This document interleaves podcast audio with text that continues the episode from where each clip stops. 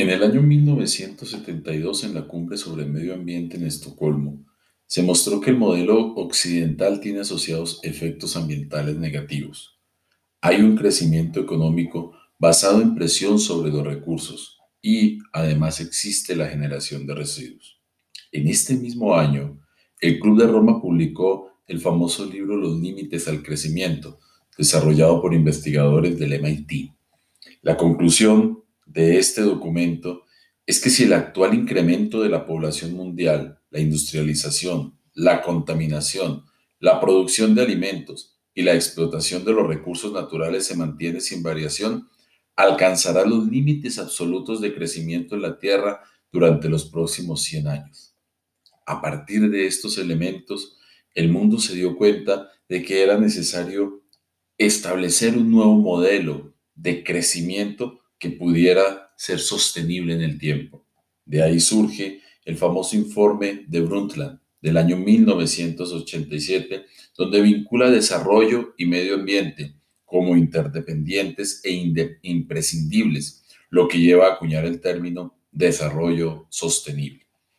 Esta misma comisión lo define como aquel que satisface las necesidades actuales sin comprometer la capacidad de las generaciones futuras para satisfacer sus propias necesidades.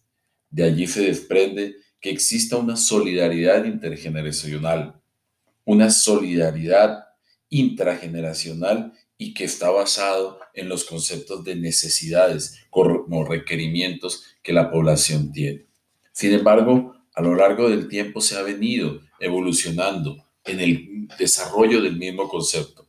Hoy en día, el desarrollo sostenible se definirá como aquel mediante el cual las generaciones actuales utilizan los capitales disponibles en función de criterios socialmente aceptables y deseables, ecológicamente viables y no degradantes, y económicamente realizables con tecnologías apropiadas, dejando a las futuras generaciones varios capitales no menores ni con más carencias que los que las generaciones actuales tienen a su disposición.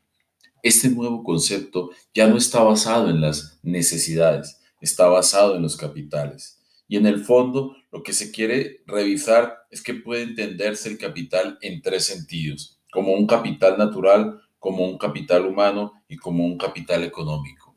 Cada país, cada población tiene estos tres capitales y hablar de desarrollo sostenible significa poderlos mantener en el tiempo o poderlos incrementar sin que disminuya ninguno de ellos, sobre todo sin que disminuya el capital natural.